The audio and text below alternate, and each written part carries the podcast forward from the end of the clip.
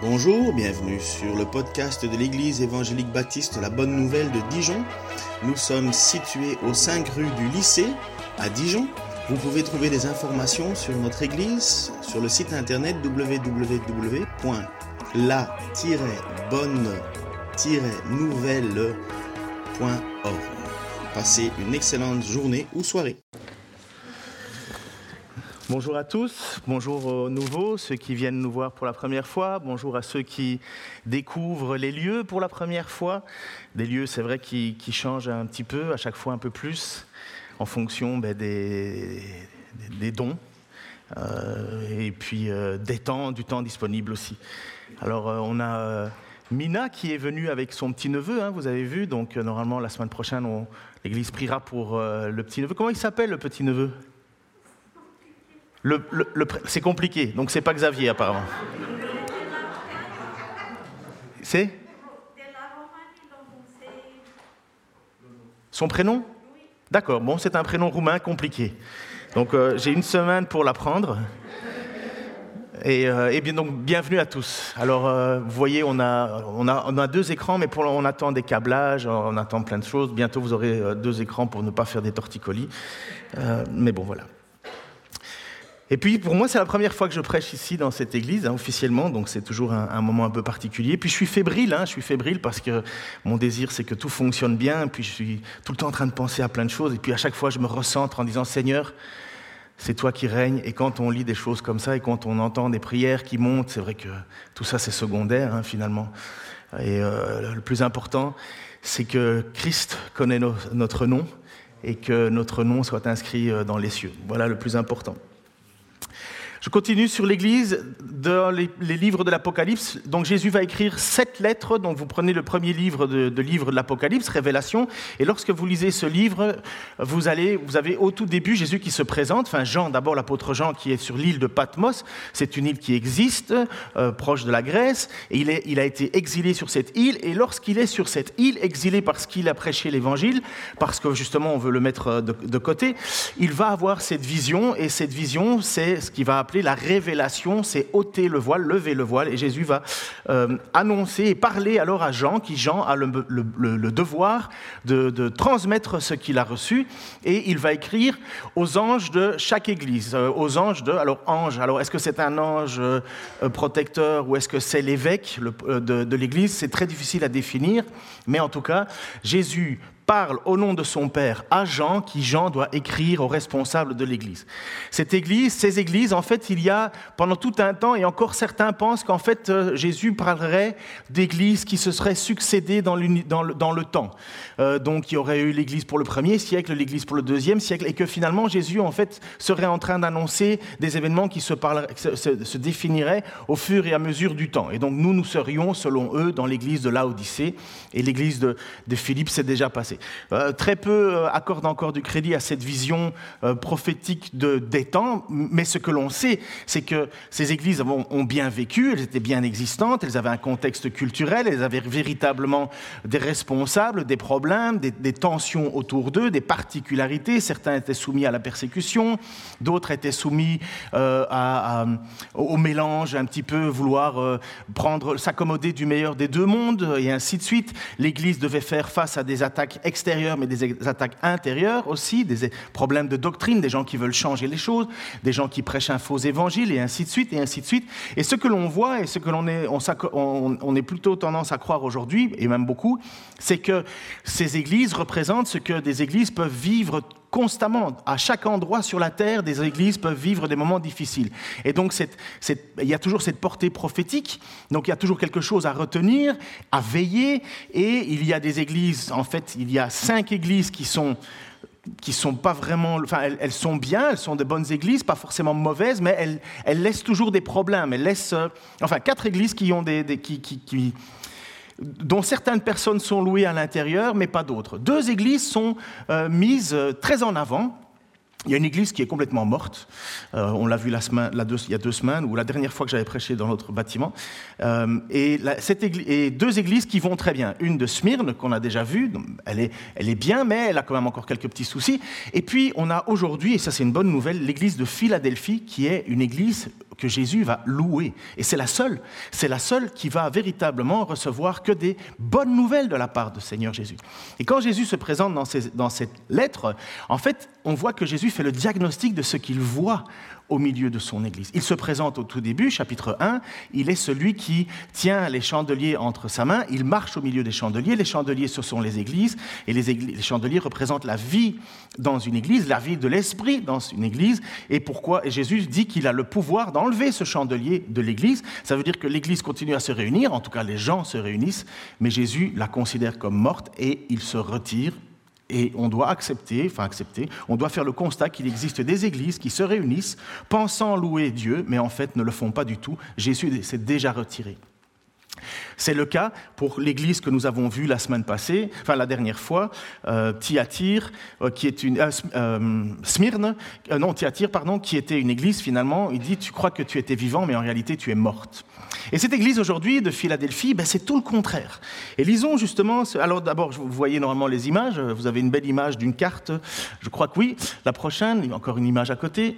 Voilà, vous voyez cette image. En fait, voilà les fameuses églises auxquelles Jésus va écrire. Et en fait, c'est un parcours, c'est un parcours postal de l'époque. On s'est demandé, mais pourquoi juste ces églises-là? Donc là, on est en Turquie. Et les, lettres vont circuler et ces lettres sont transmises à chacun. Donc vous voyez, normalement, il y a la petite indication, l'île de Patmos. Vous voyez où se trouve finalement euh, l'apôtre Jean lorsqu'il écrit. Et il écrit à ces églises qui sont des églises vivantes et connues de l'époque. Et voilà ce qu'il va écrire à l'église de Philadelphie. Juste petite introduction pour l'église de Philadelphie. Philadelphie, c'était la guerre entre deux frères, euh, le roi de Pergame et le roi de Lydie, qui se sont battus et ainsi de suite. Et puis à un certain moment, ils ont décidé de faire la trêve, la paix, et ils ont bâti une ville en cet honneur. Et la ville de Philadelphie, ça veut dire la, ville de l'amour fraternel. Donc c'est très beau.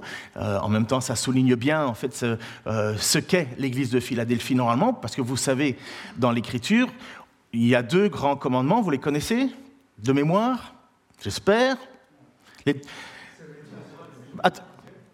Euh, vas-y, vas-y, Mardoché. De comment D'abord, oui, tu aimeras Seigneur dans ton Dieu de et de toute ta force, oui. Voilà, tu aimeras ton prochain comme toi-même, car celui qui aime son prochain comme lui-même comme lui-même, a accompli la loi et les prophètes. Donc l'Église n'est pas juste une relation, la vie chrétienne n'est pas une relation entre Dieu et moi et puis chacun, de mon, et puis chacun chez soi de son côté. Non, l'Église et la façon dont Dieu nous demande de travailler, de vivre notre foi, c'est une relation avec Dieu et une relation avec les autres. S'il en manque un des deux, il y a quelque chose qui ne marche pas. On ne peut pas être juste aimer les gens et pas aimer Dieu, on ne peut pas aimer Dieu et pas les gens. C'est impossible, il faut les deux. Et donc, donc c'est beau, hein, donc euh, l'Église de Philadelphie, l'Église de l'amour euh, fraternel, va recevoir cette lettre et on va la lire ensemble et je vais la décortiquer. À l'ange de l'Église de Philadelphie, écrit, donc c'est chapitre 3, versets 7 à 13. Voici ce que dit le Saint, le véritable, celui qui tient la clé de David, celui qui ouvre et nul ne peut fermer, qui ferme et nul ne peut ouvrir. Je connais ta conduite. Voici. J'ai ouvert devant toi une porte que nul ne peut fermer. Tu le sais, tu n'as que peu de puissance, tu as obéi à ma parole et tu ne m'as pas renié.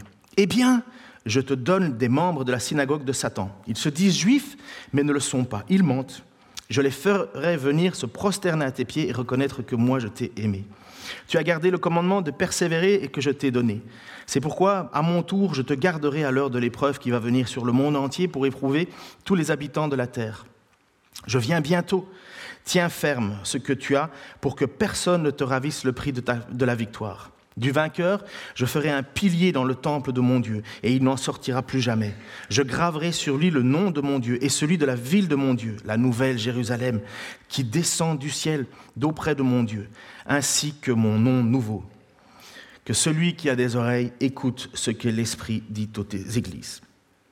Alors, décortiquons un petit peu ce qui est dit. Premièrement, la manière dont Jésus va se présenter. Il se présente à chaque fois à une église d'une manière différente, et cette fois-ci, il va se présenter comme le saint, le véritable. Alors le saint, c'est l'identité de Jésus. Saint, c'est un qualificatif, souvent on l'utilise pour dire euh, sorti de, hors de, mais en réalité, le plus important de la, de la qualité de saint, ça veut dire le parfait. Le saint, c'est le niveau divin. Il n'y a pas plus, plus parfait que, que cette notion de sainteté. Et quand Jésus se présente comme saint, en fait, il se présente comme Dieu. Il se présente comme celui qui est parfait, l'absolu. Et puis il se présente aussi comme le véritable, le véritable, celui en qui il n'y a pas de mensonge, celui qui est vrai, celui qui est unique, celui qui est authentique. Je ne sais pas pour vous, mais lorsque moi je cherchais Dieu au début de ma vie chrétienne, enfin je n'étais pas encore chrétien, mais il y avait quelque chose qui, commençait à, naître dans mes pensées, c'est que je savais que le monde, enfin, j'avais déjà accepté l'idée que, le monde n'était pas créé par hasard, parce qu'il fallait vraiment plus de foi pour croire qu'il se crée par hasard. Et donc j'avais accepté qu'il y avait un Dieu. Le problème, au supermarché de Dieu, quelle est la bonne religion? Qu'est-ce qu'il fallait choisir? Qui était le, chemin Parce que si vous regardez, il y a une multitude de religions finalement. Et c'est ça qui était à un certain moment mon, mon excuse pour ne pas m'approcher de Dieu, c'est de dire, ok, je crois que Dieu existe, très bien, mais lequel? Et quand Jésus se présente, il se présente comme le saint, le véritable. Et toute la Bible, toute la Bible regorge de cette réalité. Il y a le Dieu trois fois saint et véritable, et puis il y a les idolâtries, l'idole. Tout le temps, tout le temps, tout le temps. C'est pour ça, si vous regardez, si vous lisez Ésaïe, euh, Ésaïe, c'est incroyable comme il va même dans le texte, et c'est Dieu hein, qui parle à travers, et qui va, qui va rire de gens qui se prosternent devant un bout de bois. Il dit un arbre pousse, on le coupe, on le, fabrique, on, le taille, euh, on le, on le ponce, c'est un artisan qui le fait, et puis une fois que c'est fait, on se met devant et on commence à le louer en imaginant qu'il y a quoi que ce soit comme pouvoir. Dieu rigole de ça. Dieu rigole de cette façon de voir le monde qui finalement, lui qui est le saint, le véritable, connaît toutes choses. Et voilà comment Jésus se présente alors à cette église qui est toute petite, mais il dit, c'est moi l'authentique, c'est moi le véritable, c'est moi le saint. Et puis il se présente aussi et il va donner cette notion en disant qu'il est j'ai ouvert devant toi une porte que nul ne peut fermer et que euh, pardon je, je prends tout, voici le saint le véritable celui qui détient les clés de David celui qui ouvre et nul ne peut fermer qui ferme et nul ne peut ouvrir la question qui, vient, c'est que Jésus, il fait partie de la lignée de David. Si vous lisez le livre de David, ou si vous lisez les psaumes de David, vous découvrez à quel point il y a une relation entre David et Dieu. David est un tout petit serviteur, un, berger, mais qui aime le Seigneur de façon authentique. Et donc, lorsque vous lisez finalement la vie, le, les psaumes de David qu'il écrit, vous voyez qu'il y a une relation authentique entre lui et Dieu. Ça fait un bien fou de revenir à cette authenticité. Et, David avait reçu quelque part des clés. Euh, c'était lui qui était le chemin. Il y avait un faux roi, qui était le roi Saül, que les hommes ont voulu mettre en avant, et Dieu a dit, OK, si les hommes veulent un, roi, donnez-le celui-là. Mais Dieu avait déjà prévu un autre roi, qui est le roi David, et qui était celui qui avait une véritable relation authentique avec lui. Et dans l'histoire, nous voyons que David est l'arrière, arrière, arrière, arrière, euh, plein de fois, grand-père de, Jésus-Christ par, euh, Joseph, euh, par Marie. On voit en fait que Jésus fait partie de cette descendance du roi David. Il est dans, David représente quelque part un petit peu le Messie qui doit venir, celui qui va avoir une véritable relation. Et les clés que euh, David, euh, que le, texte nous dit, que Jésus a reçu les clés, on voit que c'est la, clé qui permet d'avoir une relation avec Dieu. C'est pour ça que Jésus va se présenter à un certain moment. C'était pas clair, hein, je pense, ça va devenir plus clair. C'est pour ça que Jésus va se présenter lorsqu'il se présente au peuple, donc euh, il, euh, il, commence son ministère, il va donner les fameux je suis, les égoémis. Je suis la lumière, je suis le pain de vie, je suis le bon berger, et à un certain moment, il va se présenter comme je suis la porte. Verset 10, euh, chapitre 10 de Jean, versets 7 à 10, voici ce qu'il va dire. Alors il reprit, je vous l'assure, je suis la porte par où passent les brebis. Tous ceux qui sont venus avant moi étaient des voleurs et des brigands, mais les brebis ne les ont pas écoutés. C'est moi qui suis la porte. Celui qui entre par moi sera sauvé. Il pourra aller et venir librement. Il trouvera de quoi se nourrir. Le voleur vient seulement pour voler, pour tuer, pour détruire. Moi, je suis venu afin que les hommes aient la vie et une vie abondante. Les clés de David, c'est l'idée que David a la possibilité. En fait, il y avait une histoire, mais j'ai complètement oublié, je suis désolé. C'est un des, descendants de David, un serviteur de David qui a reçu euh, euh, toutes les clés qui ouvraient toutes les portes du temple. C'était ça l'idée. Et donc, finalement, quand Jésus, euh, Jésus, se présente comme étant celui qui a les clés de David, il dit J'ai la possibilité, vous pouvez aller partout.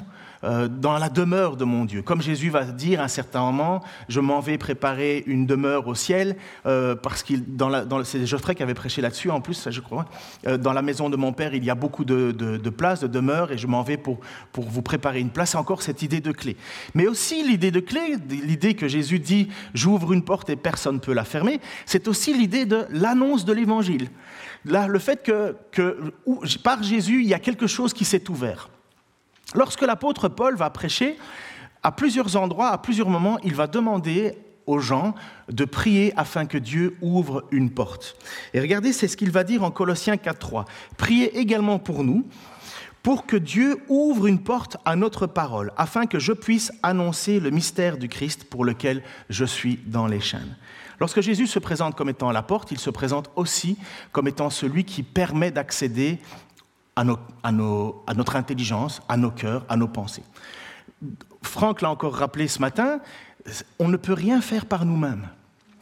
Vous ne pouvez pas convaincre quelqu'un que Dieu existe. Enfin, vous pouvez tenter de le faire, vous pouvez essayer d'amener un raisonnement rationnel, mais par vos propres forces, ça va être compliqué. Ça va être encore bien plus compliqué à expliquer par votre propre rationalité que si vous croyez en quelqu'un qui est mort sur une croix il y a 2000 ans et qui est ressuscité, vous allez être sauvé de la colère divine. Vous dites ça à quelqu'un, et c'est ce qui s'était passé à l'époque, vous dites ça, euh, comme Paul dit, euh, ce que nous prêchons, euh, c'est un scandale pour les Juifs et une folie pour les Grecs. Scandale pour les Juifs en disant, mais comment ça, un Messie Il y a un Messie qui vient pour nous sauver, et finalement il meurt. Et parce qu'il meurt, il nous sauve. C'est un scandale. Pour eux, le Messie, c'est la puissance. Et pour un Grec, donc cette idée philosophique dont plutôt nous euh, sommes issus, ben, c'est une folie. C'est une folie. Et pour nous, croyants, c'est la puissance même. Et voilà, quand on a besoin que, que Christ touche les cœurs des gens, touche les pensées des gens. Souvent, on prie, et je vous faire un petit. Euh, enfin, je vous encourage à, réfléchir quand vous le faites. En fait, quand vous priez pour que quelqu'un se convertisse, priez pas Seigneur, je te prie pour qu'il t'accepte. Seigneur, je te prie pour que tu lui ouvres les yeux, que tu lui ouvres le cœur. Priez pour qu'il accepte. Oh Jésus, je t'accepte dans mon cœur. C'est bien, c'est joli, c'est une belle phrase, on comprend ce que ça veut dire, mais la réalité, c'est Seigneur, pardonne-lui. Seigneur, pardonne-lui ses offenses. Seigneur, révèle-toi à lui, qu'il s'humilie devant toi, qu'il découvre à quel point tu es un Dieu bon, mais en colère contre lui. Montre-lui ta grâce. C'est ça l'idée de Jésus est une porte. Et l'on prie pour qu'une porte s'ouvre, que quelque chose dans l'esprit des gens s'ouvre. Moi, je sais que pour ma conversion, il y avait une église qui priait en arrière de moi. Je n'étais pas du tout au courant, mais je savais que ça, ça dépendait pas de moi, moi j'étais têtu, borné, je voulais juste pécher, moi, c'était ça qui m'intéressait. Mais le Seigneur a fait une œuvre, et certainement en vous aussi, de me transformer, de renouveler mon intelligence, de m'humilier. Aujourd'hui, je peux dire avec certitude, et j'espère pour vous qui êtes sauvés, ce n'est pas moi qui me suis sauvé, c'est le Seigneur qui m'a sauvé. Et voilà, cette, cette église, Jésus lui dit, j'ai ouvert une porte devant toi.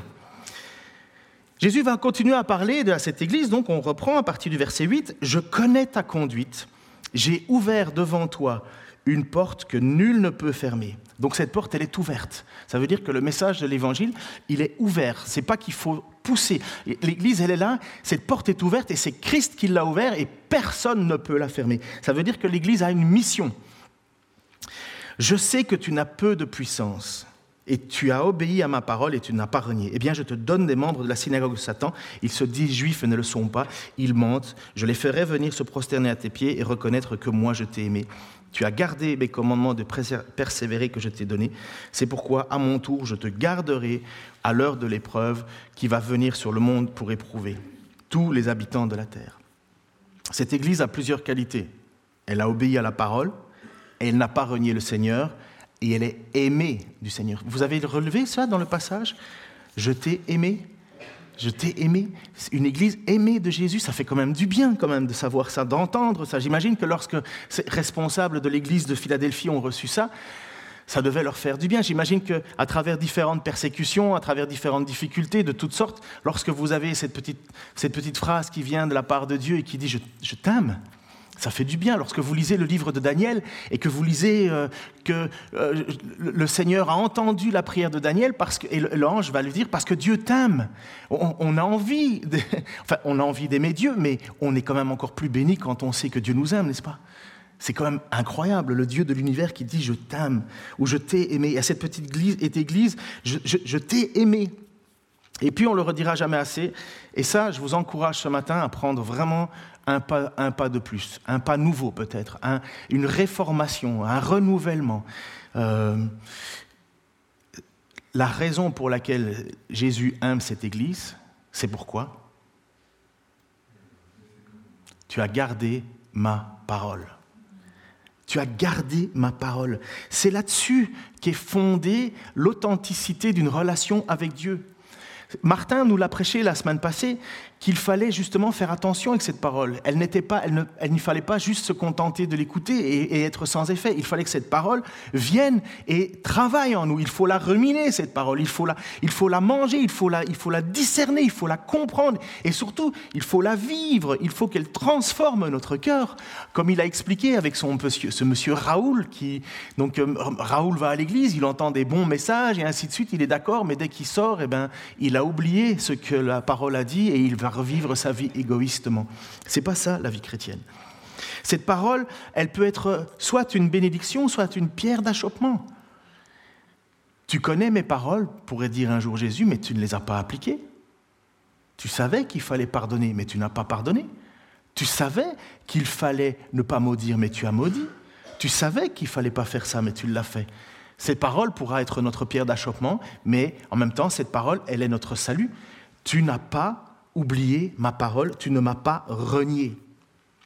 Quand on vit des moments de difficulté, évidemment, on, a plus facile à se réfugier dans la parole et retourner dans la parole. Mais il faut, il faut persévérer. Et renier Jésus, c'est parce qu'il y a des moments de tension. Il y avait à l'époque beaucoup de persécutions. Et ces persécutions poussaient les gens à dire, bon, mais je dois faire un choix. Le choix soit d'une vie éternelle avec mon Dieu, soit une vie où je vais profiter du monde aujourd'hui, mais que se passe-t-il à la fin? Beaucoup de gens pensent qu'une fois qu'on a fait une prière à un moment donné de sa vie, bingo, j'ai gagné le titre du ciel. Jamais vous trouverez ça dans l'Écriture. J'ai combien de fois entendu une fois sauvé, toujours sauvé. Je suis pour l'assurance du salut. Je crois à l'assurance du salut. L'assurance du salut, ça veut dire que nous sommes sauvés et que Christ ne va pas nous prendre en disant Ouh, je t'ai bien lu, hop, je te jette. Mais quand on est sauvé, on est transformé. Quand on est transformé, on est attaché.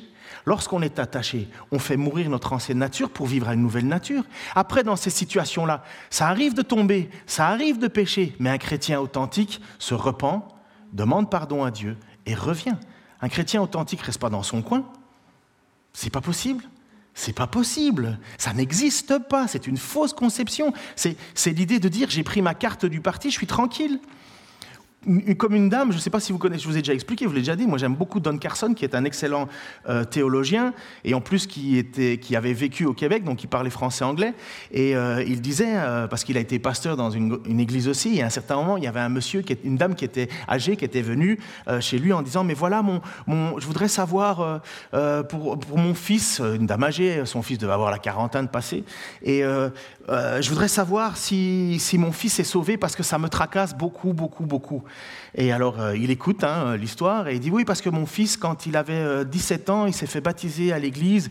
Et, euh, et, voilà, je voulais savoir s'il était sauvé. Alors, M. Carson dit Mais et maintenant, votre fils, qu'est-ce qu'il fait?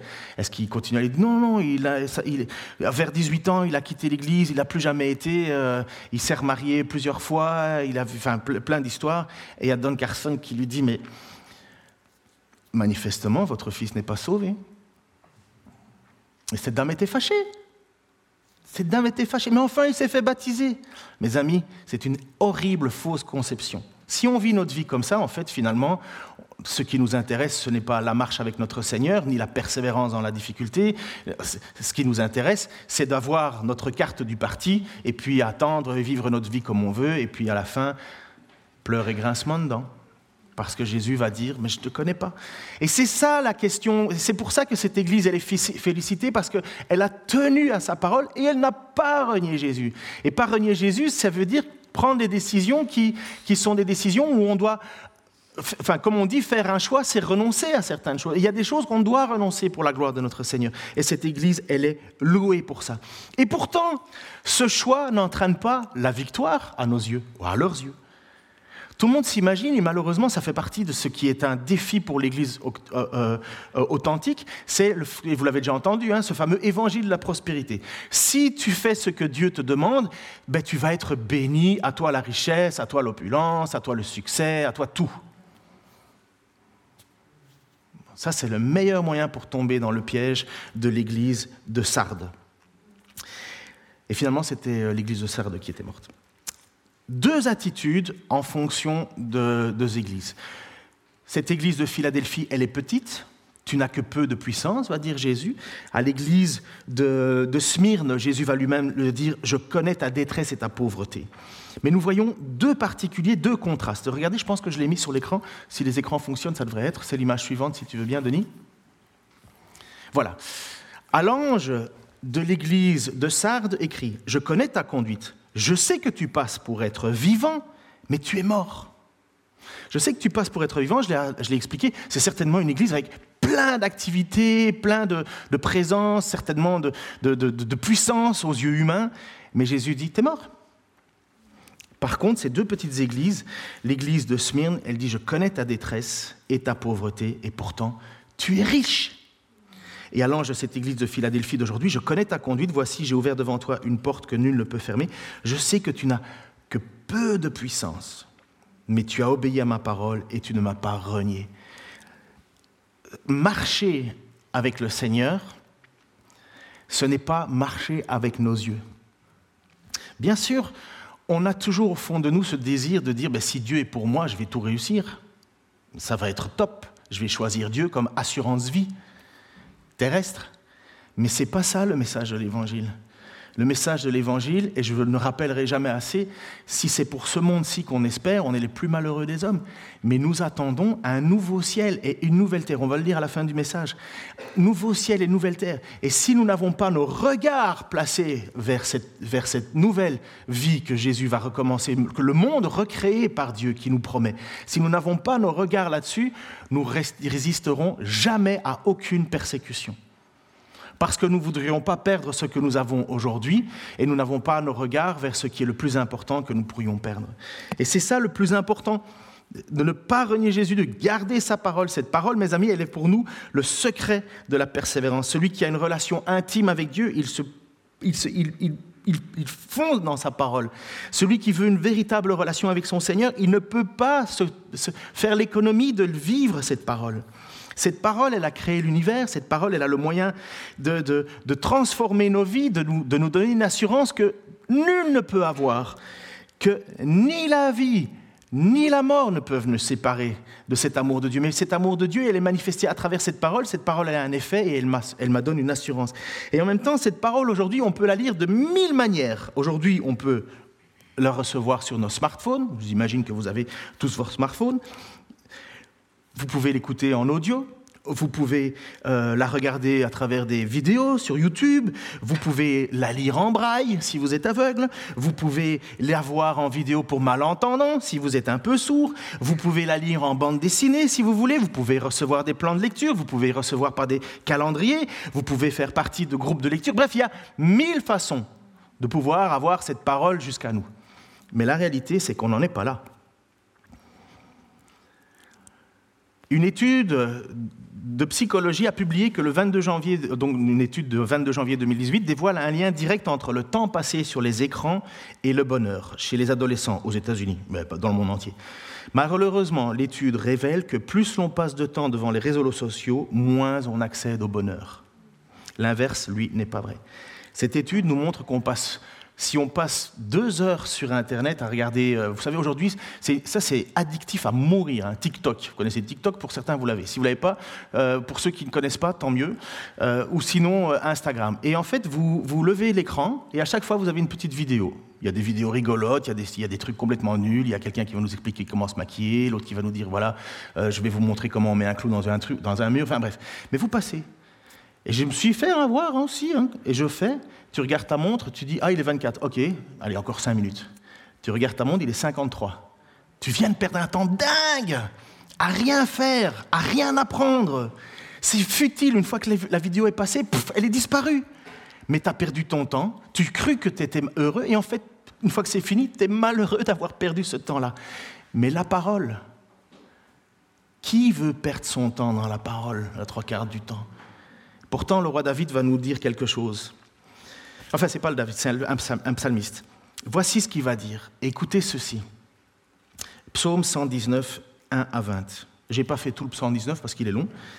Heureux les hommes qui ont une conduite intègre et suivent dans leur vie la loi de l'Éternel.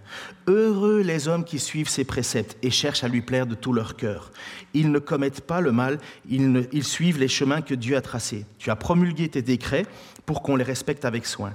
Que j'ai assez de fermeté pour observer tes ordonnances. Alors je n'aurai pas honte lorsque je considérerai tous tes commandements. Je te célébrerai dans la droiture de mon, corps, de mon cœur pardon, quand j'aurai étudié tes justes lois. J'observerai fidèlement tes ordonnances. Ne m'abandonne pas complètement. Comment, quand on est jeune, avoir une vie pieuse, euh, pure c'est en se conformant à ta parole. Je veux te plaire de tout mon cœur, ne permets pas que je dévie de tes commandements. Je garde ta parole tout au fond de mon cœur pour ne pas pécher contre toi. Loué sois-tu, ô Éternel, enseigne-moi tes ordonnances. Mes lèvres énumèrent toutes les lois que tu as prononcées. J'ai plus de joie à suivre tes préceptes euh, qu'à posséder tous les trésors. Je veux méditer sur tes ordres et fixer mes regards sur les voies que tu traces. Je trouve un grand plaisir dans ce que tu prescris et je ne veux jamais oublier ta parole. Tu fais du bien ton serviteur. Accorde-moi de vivre. J'obéirai à ta parole. Ouvre mes yeux pour que je voie les merveilles de ta loi. Je suis étranger sur la terre. Ne me cache pas tes commandements. À tout instant, je brûle de désir de connaître tes lois. Qu'est-ce que TikTok à côté de ça? Qu'est-ce qu'Instagram à côté de ça? Mais la réalité, c'est que c'est une lutte. Hein? C'est une lutte parce que vous savez comment on lit la Bible aujourd'hui, en ce moment? Quand on en a envie, quand on en a le temps. On ne veut surtout pas le faire par obligation. Moi aussi, je suis d'accord avec cette idée de ne faire par obligation. Il n'y a rien de pire que ça. N'importe quel hypocrite peut faire ça. Qu'est-ce que tu as fait ce matin? Je me suis levé à 8h10 et de 8h10 à 8h30, je lis ma Bible et puis après ça, après ça, je m'en vais travailler et puis après ça, je me suis engueulé avec tous mes collègues. Ah, bravo. N'importe qui peut faire ça. Non, se rendre compte que le plus important, c'est ces moments de relation intime que l'on a quand on plonge et regarde dans la parole. Mais vous savez, je pense que la souffrance est le meilleur moyen de vivre ces moments-là profondément. Je ne souhaite à personne de souffrir. Mais je peux vous assurer que quand vous êtes dans l'angoisse, quand vous êtes dans la terreur, quand vous êtes dans la crainte, quand vous êtes dans des moments complètement difficiles, oh, je peux vous dire que la lecture de la parole, ça vous fait du bien. Oh Seigneur, entends mon cri, écoute ma peine, sois mon recours, sois mon bouclier. Quand vous entendez ça et que vous savez qui est derrière, ça, c'est le bonheur de la parole. Et cette parole, ce n'est pas juste des lettres écrites sur, sur un papier, elle sort de la bouche de Dieu. Elle sort de la bouche de Dieu. Ça a quelque chose de puissant. Et cette petite église de Philadelphie, elle est louée par Jésus-Christ parce que justement, elle a fait ça. Elle a fait ça.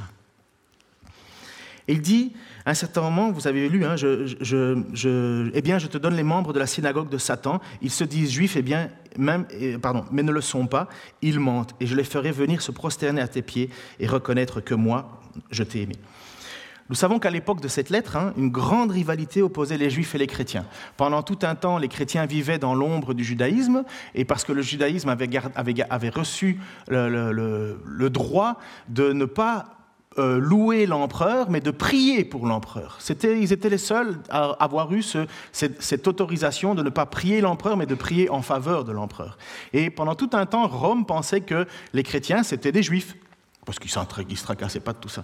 Et en fait, ce qui se passait, c'est que les Juifs, beaucoup, étaient devenus des gens qui attaquaient l'Église, parce que premièrement, ils considéraient que c'était un blasphème hein, de, louer euh, Jésus-Christ, ils ne reconnaient pas comme le Messie, ainsi de suite. L'apôtre Paul, c'est ce qui se passe. Hein. L'apôtre Paul est farouchement opposé aux chrétiens, parce que pour eux, c'est mauvais, c'est mal. Et Jésus va dire, euh, c'est pas des vrais Juifs, ils mentent. Ils mentent. Voilà pourquoi il va dire, euh, je te les donne des membres de la synagogue de Satan, mais parce qu'en fait Jésus à un certain moment va dire, lorsqu'il va prêcher à des responsables, qu'ils ne reconnaissent pas lui comme le Messie alors qu'il est le Fils de Dieu, il dit, vous n'avez pas comme père Abraham, vous avez comme père le diable. Parce que si vous aviez comme père le, euh, Seigneur, vous m'auriez accepté, vous m'auriez reconnu, mais ils ne l'ont pas fait. C'est pour ça que Jésus va dire à un certain moment, je te les donnerai Ils vont venir se prosterner. Et qu'est-ce qu'a fait l'apôtre Paul, par exemple? Il reconnaît que les chrétiens sont aimés de Jésus. Il va reconnaître, et, c'est qui qui a converti Paul? Ben, C'est Dieu. Et voilà ce que Jésus va dire. Pour beaucoup d'autres, je les ferai venir se prosterner à tes pieds et ils reconnaîtront que moi, je t'ai aimé. Et voilà comment Jésus a protégé, entre guillemets, cette Église, a fait grandir cette Église. Ceux qui détestaient euh, cette communauté, finalement, les gens sont arrivés au milieu et ont commencé à louer Dieu de tout leur cœur en disant, waouh, ils sont aimés de Dieu. Voilà comment l'Église a grandi. Ce n'est pas une question qu'il faut être contre les juifs. Il y a des gens qui ont pris à l'époque ça pour devenir des antisémites. Ben, ils vont tomber sur le jugement de Dieu parce que le peuple juif, ça reste toujours le peuple de la promesse. Ça reste le peuple d'Isaac, de Jacob. Ça reste le peuple sur lequel Dieu a invoqué son nom. Et à la fin des temps, si vous lisez Romains, 10, euh, Romains chapitre 8, vous verrez que Israël a encore une place dans le plan de Dieu. Quel Israël, je ne sais pas, mais il y a quand même encore une place. Il y a quelque chose qui c'est un grand mystère, mais euh, euh, ce n'est pas tous les juifs qui sont contre, Jésus, euh, contre Dieu, hein, bien entendu. Il y en a qui mentent, comme partout, hein, comme il y a des chrétiens menteurs, comme il y a plein de gens qui font semblant. Donc beaucoup de discussions émanées de ce passage. Et puis il va y avoir ce passage qui dit, je te garderai, je te garderai euh, à l'heure de l'épreuve qui va venir sur le monde entier pour éprouver tous les habitants de la terre. On est Apocalypse 3, 10, B et 12. Je viens bientôt. Tiens ferme ce que tu as pour que personne ne te ravisse le prix de ta victoire. Du vainqueur, je ferai un pilier dans le temple de mon Dieu. Il n'en sortira plus jamais. Je graverai sur lui le nom de mon Dieu et celui de la ville de mon Dieu, la nouvelle Jérusalem qui descend auprès de mon Dieu, ainsi que mon nom nouveau. Oh là là, mes amis, ce passage-là, ça a fait écrire et écrire et discuter et discuter. De quoi est-ce qu'il parle? Je te garderai à l'heure de l'épreuve qui va venir sur le monde entier pour éprouver tes habitants sur la terre.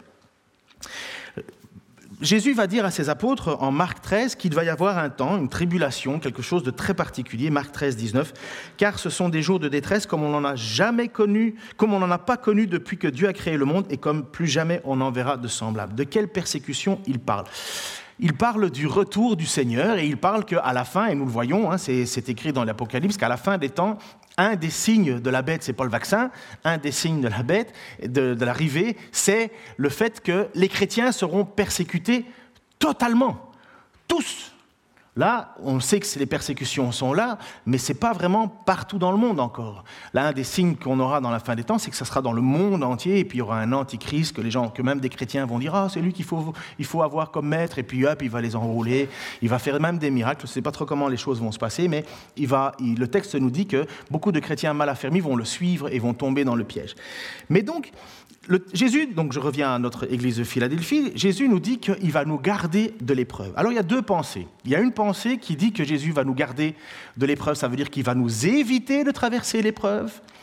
Il va nous, nous, nous, retirer de l'épreuve. L'épreuve sera pour le monde et pas pour l'Église. C'est là où les gens pensent que l'Église va être enlevée au ciel, il y aura de la persécution sur la terre et puis les chrétiens seront hors persécution. Et sinon, il y a une autre euh, façon de traduire, c'est qu'il nous gardera au travers de la persécution. Il y aura des persécutions, mais Christ va nous garder pour ne pas renier son nom. J'ai tendance à croire, et je crois vraiment ça, que nous ne sommes pas, nous chrétiens, hors difficulté, hors danger. Euh, c'est pas parce qu'on est chrétien que nous n'avons pas à traverser les persécutions. Euh, il suffit de lire et de s'abonner à Porte Ouverte pour savoir que beaucoup de chrétiens se font encore persécuter aujourd'hui chaque jour. Il y en a qui meurent. Combien de fois on ne reçoit pas des, messages de prier pour la famille d'un tel, un tel, parce qu'ils euh, ont tué, ils, les ont tués. Ils ont tué leur, le mari, ils ont tué les enfants à cause de leur foi. Et donc certains pensent que les chrétiens, à la fin des temps, l'Église sera enlevée et non persécutée. Moi, je ne pense, pas pense pas ça du tout. Moi, je pense que plutôt, mais libre à vous, hein, c'est une conviction, vous pouvez arriver à votre point, on ne va pas se battre là-dessus. Ils se sont déjà assez battus là-dessus, et puis de toute façon, on verra bien à la fin. Mais quand, quand l'épreuve va arriver, moi je pense que Dieu va nous, et Dieu nous donne la capacité de rester attachés avec lui, de nous garder à travers l'épreuve. Comme il est dit, lorsque je traverse la vallée de l'ombre et de la mort, ta houlette et ton bâton me rassurent. Il n'est pas dit, tu m'enlèves de la difficulté, non, je la traverse. Et puis aussi, et surtout, parce que Jésus va faire une prière pour ses apôtres, et ça se trouve en Jean 17, 11, 20, et qui soutient ma pensée de croire que Dieu va nous Dieu nous gardera dans l'épreuve. Il va nous garder de ne pas défaillir dans l'épreuve, de, de rester fort. Bientôt, je ne serai plus dans le monde, car je vais à toi. Donc c'est Jésus qui prie le Seigneur. Mais eux, ils vont rester dans le monde. Père Saint, garde-les par le pouvoir de ton nom, celui que tu m'as donné, pour qu'ils soient un comme nous le sommes. Aussi longtemps que j'étais parmi eux, je les ai gardés par le pouvoir de ton nom ce nom que tu m'as donné. Je les ai protégés et aucun d'eux ne s'est perdu, sauf celui qui devait se perdre pour que s'accomplissent les Écritures. Il parle de Judas là. À présent, je retourne auprès de toi. Et je dis tout cela pendant que je suis encore dans le monde pour qu'ils possèdent en eux cette joie qui est la mienne, une joie parfaite. Je leur ai donné ta parole et le monde les a pris en haine, parce qu'ils ne lui appartiennent pas comme moi je ne lui appartiens pas. Je ne te demande pas de les retirer du monde, mais de les préserver du diable. Ils n'appartiennent pas au monde comme moi-même, je ne lui appartiens pas. Consacre-les par ta vérité. Ta parole est la vérité. Comme tu m'as envoyé dans le monde, moi aussi je les y envoie. Et je me consacre moi-même à toi pour eux, pour qu'ils soient à leur tour consacrés à toi par la vérité. Ce n'est pas seulement pour eux que je te prie, c'est aussi pour tous ceux qui croiront en moi grâce à leur témoignage. Ça parle de nous. Donc je redis, je ne te demande pas de les retirer du monde, mais de les préserver du diable. Et voilà pourquoi moi je crois que justement Jésus nous dit, à travers cette église de, de Philadelphie aussi, je te garderai au jour de l'épreuve. Ça veut dire que Dieu ne nous abandonnera pas. Mais ne nous abandonnera pas, ça ne veut pas dire qu'il va nous mettre un bouclier protecteur où on essayera de nous taper. Non, on va te taper, tu vas avoir mal. Mais tu ne renieras pas ton Seigneur. Tu n'abandonneras pas ton Dieu. Tu placeras ton espoir en lui. À cette petite église, euh, pour ceux qui s'intéressent, je vous encourage à lire un jour, si vous avez le temps, vous trouvez sur Internet, vous, tapez le martyr de Polycarpe. le martyr de Polycarpe, donc Polycarpe est un homme, un, évêque de l'époque et qui a été persécuté. Et il nous est dit qu'il y avait une vingtaine de membres de l'église de Philadelphie qui ont été persécutés avec lui. Lisez, lisez ce que Polycarpe a prêché quand on lui a demandé de renier Jésus-Christ.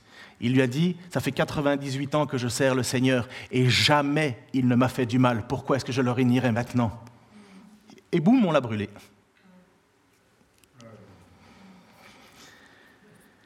Je finis avec ceci, la promesse du vainqueur, je ferai un pilier dans le temple de mon Dieu et il n'en sortira plus jamais. Je graverai sur lui le nom de mon Dieu et celui de la ville de mon Dieu, la nouvelle Jérusalem qui descend auprès de mon Dieu, ainsi que mon nom nouveau. C'est pas un passe pour, pour les tatouages, là, c'est pas ça du tout, parce que de toute façon, quel nom tu vas mettre? Non, ce qui est dit, c'est que Jésus va nous marquer il va nous marquer de son sceau, de son appartenance. Et quand il est dit qu'il fera de nous une colonne, il faut savoir un tout petit détail pour les gens qui comprennent, enfin qui, qui vivaient à l'époque. À cet endroit, dans cette région, beaucoup de séismes, énormément de séismes. Une région volcanique, une, très belle région justement où on fait du très bon vin dans cette région-là parce que c'est une région euh, riche euh, dans, le sol. Et mais région volcanique, beaucoup de séismes, beaucoup de tremblements de terre. Et donc cette ville a été détruite plusieurs fois à cause de ces tremblements de terre. Et si bien que des gens avaient pris l'habitude d'avoir des maisons et vivre dans des tentes à l'extérieur de la ville. Et ils allaient à la ville de temps en temps pour faire des activités. Et puis, hop, ils retournaient dans les champs, euh, dans leurs endroits, dans leurs tentes, dans leurs huttes, parce qu'ils avaient peur des problèmes. Premièrement, quand il dit je ferai une colonne de toi dans mon temple, ça veut dire quelque chose de solide. Ça ne bouge pas une colonne. Vous regardez, si vous regardez encore des, monuments, euh, des vestiges archéologiques, euh, parfois vous avez encore des colonnes qui sont là, il n'y a plus rien, mais il reste la colonne. On se demande toujours, mais il était où le toit? Enfin bref. Euh, mais la colonne, c'est vraiment le symbole de quelque chose qui ne bouge pas, de solide. Et pour eux, de cette église, qui doivent entendre ce mot colonne, alors que l'habitude du temps, c'est, ben, tout, tout, tout, tout, tombe parce qu'il y a des tremblements de terre, c'est, une, c'est quelque chose de profond, c'est, c'est, c'est une stabilité. Je ferai de toi un pilier dans le temple de mon Dieu. Il n'en sortira plus jamais. Voilà encore une, une des assurances que l'on peut avoir, hein, l'assurance du salut. Tu es une colonne, tu ne sortiras pas de cela. Je lui graverai sur lui le nom de mon Dieu et celui de la, euh, de la ville de mon Dieu, la nouvelle Jérusalem. On va lire le dernier passage dans une minute. Et préparez-vous à écouter et à lire ceci. Moi, ça me met à chaque fois des frissons parce que c'est ce que j'attends au plus profond de mon cœur. Si vous n'attendez pas cela, si Apocalypse 21, ça ne résonne pas en vous, méditez. Donc cette promesse, elle est là. Et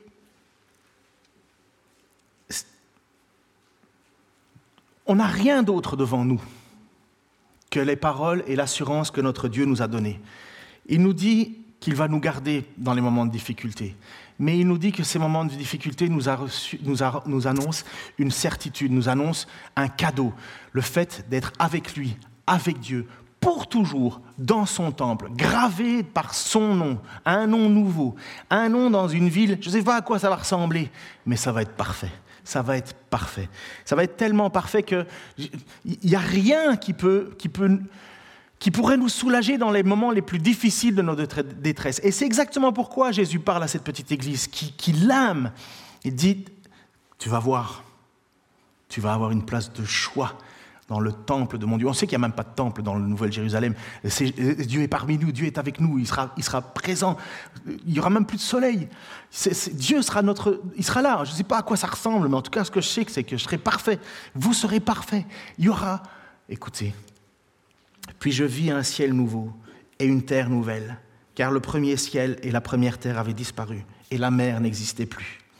Je vis la ville sainte, la nouvelle Jérusalem, descendre du ciel d'auprès de Dieu, belle comme une mariée qui s'est parée pour son époux. J'invite le groupe de louanges déjà à s'approcher. Et j'entendis une voix forte venant du trône qui disait, Voici la tente de Dieu avec les hommes. Il habitera avec eux. Ils seront ses peuples. Et lui, Dieu avec eux, sera leur Dieu il essuiera toute larme de leurs yeux. La mort ne sera plus. Il n'y aura plus ni deuil, ni plainte, ni souffrance, car ce qui était autrefois a définitivement disparu. Alors celui qui siège sur le trône déclarera, Voici, je renouvelle toutes choses. Il ajouta, Écris, ces paroles sont vraies et entièrement dignes de confiance. Puis il me dit, c'en est fait, je suis l'alpha et l'oméga, le commencement et la fin ou le but. À celui qui a soif, je donnerai moi à boire gratuitement à la source d'où coule l'eau de la vie. Tel sera l'héritage du vainqueur. Je serai mon Dieu, euh, je serai son Dieu, pardon, et il sera mon fils. Quant aux lâches, aux infidèles, aux dépravés, aux meurtriers, aux débauchés, aux magiciens, aux idolâtres et à tous les menteurs. Leur part sera dans les temps ardents de feu et de soufre, c'est-à-dire la seconde mort. Qui a envie de ce jour d'être dans cette présence de Dieu, dans cette nouvelle Jérusalem, d'en être une colonne, d'en être, d'avoir sur son corps, je ne sais pas comment ça va se faire, mais graver le nom de Dieu tu m'appartiens. Et voilà que cette petite église qui a traversé bien des difficultés. Petite histoire au niveau de la colonne, et je termine avec ça, après je prie et on va chanter. Si vous regardez l'histoire archéologique de cette ville, donc Ad Filadelfie, qui existe toujours, la ville existe toujours, il y a des vestiges d'une église chrétienne qui a perduré jusqu'au XIVe siècle. Il faut juste comprendre qu'on est en terre musulmane, il y a eu les guerres et compagnie. C'est l'église qui a persévéré le plus longtemps. Et aujourd'hui, le bâtiment est détruit, et il y a encore trois grosses colonnes présentes, comme un clin d'œil, comme un clin d'œil. J'espère de tout cœur que c'est ton désir d'être une colonne pour le Seigneur. Il n'y a pas d'autre secret que de t'accrocher à sa parole et de vivre en fonction. Seigneur, merci pour ton amour et ta grâce. Seigneur, j'ai versé des moments très difficiles ces dernières semaines oh, comme ta parole m'a fait du bien. Qu'est-ce qui aurait pu, Seigneur, apaiser mes craintes, mes doutes, si ce n'est ta parole? Qu'est-ce qui a plus de valeur que ça? Seigneur, un jour, oh, un jour, nous serons avec toi. Mais nous le sommes déjà. Et merci, Seigneur, pour cette petite église de Philadelphie que tu as vraiment aimée. Et tu as vu, Seigneur, malgré leur faiblesse, malgré leur petitesse. Je te remercie, Seigneur, parce que Bien souvent, nous nous sentons, nous aussi petits, on se demande si ce n'est pas une faute ou une erreur. Mais Seigneur, nous savons que rester attaché à ta parole, c'est ça la plus grande chose. Je te prie pour les uns, pour les autres, pour chacun. Je te prie pour que nous puissions, Seigneur, reconsidérer nos vies et pour faire, comme dit le psalmiste, les délices de ta parole. Avoir un feu qui brûle en nous de vouloir la lire, la vivre, la connaître, la transformer, Seigneur. Je te prie, Seigneur, pour ce miracle, non pas que l'on le mérite, mais parce que nous te le demandons, Seigneur, avec... Euh, oui, on crie à toi, Seigneur, dans le nom de Jésus-Christ. Amen.